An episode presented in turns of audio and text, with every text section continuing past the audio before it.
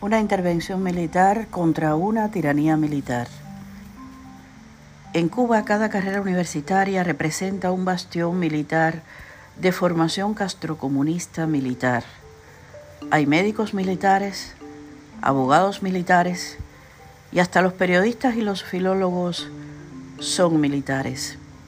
A muchos de ellos los han infiltrado como espías en Estados Unidos. Lo que vieron recientemente en respuesta a las espontáneas manifestaciones en Cuba ha sido eso, un pueblo militarizado, concentrado junto a la cúpula de jerarcas que responde a órdenes estrictamente militares.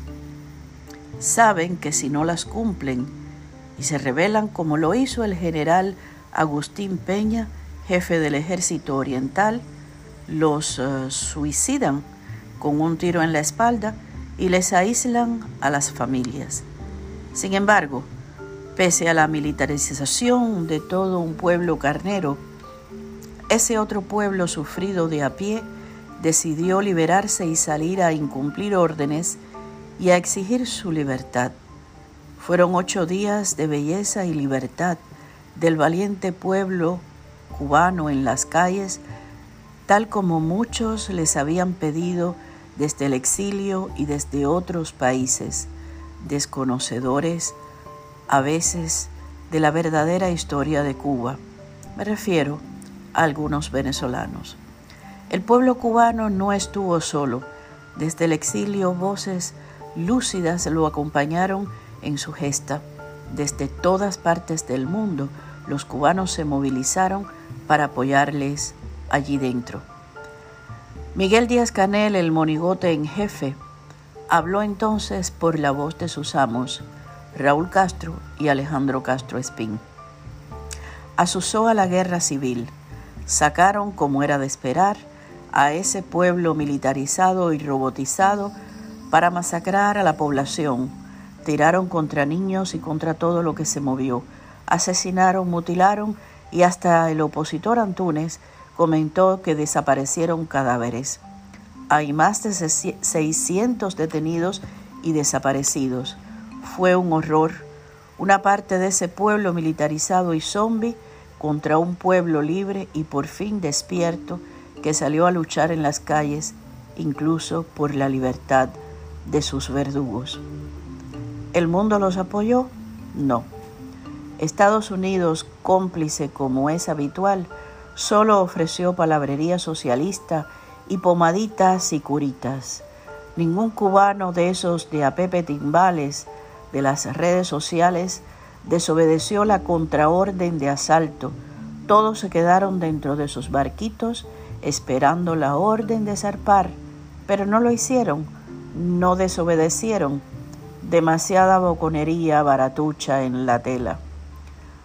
A los que pedimos intervención militar contra una tiranía militar de cualquier gobierno y desde cualquier sitio, nos quisieron silenciar, como hicieron conmigo recientemente en la manifestación en París.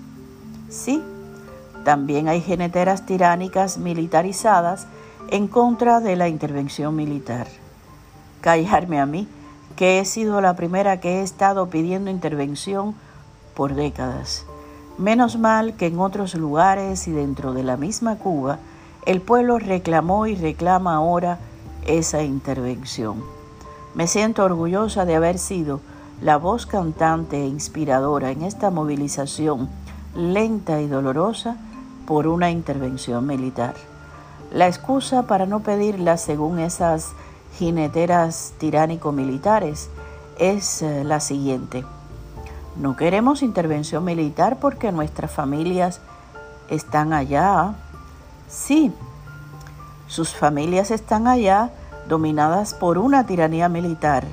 Esas mismas familias militarizadas y contra eso solo una contundente respuesta militar es lo que acabaría en dos horas probablemente con semejante pesadilla que dura ya más de 62 años. Al parecer en la isla se vuelve a imponer una extraña calma.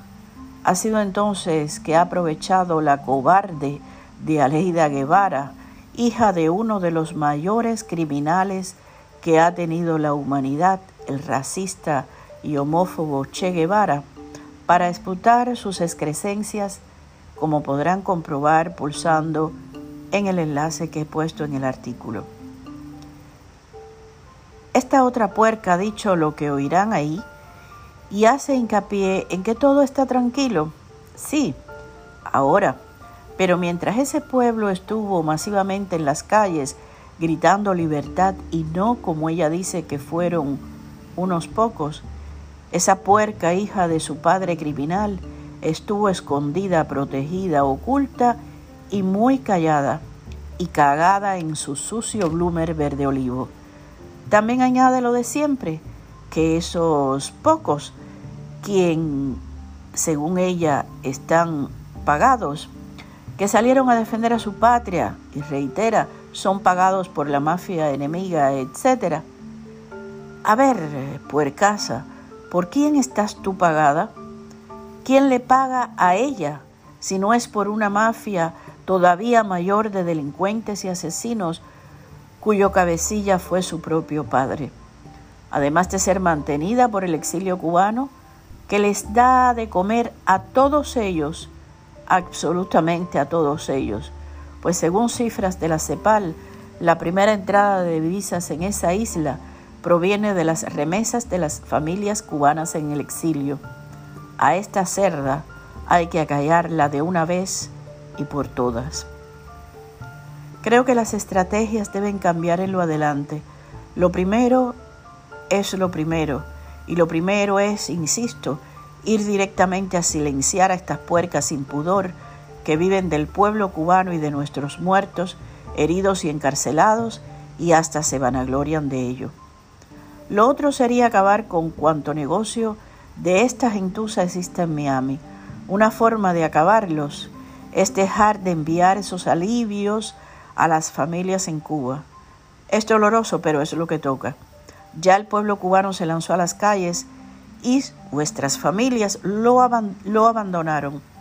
Ahora toca abandonarlas a ellas para que se sientan lo que vale estar trabajando como mesero en un restaurante lejos de su país y mantener a un profesional en la isla que no mueve el culo a favor de su propia libertad.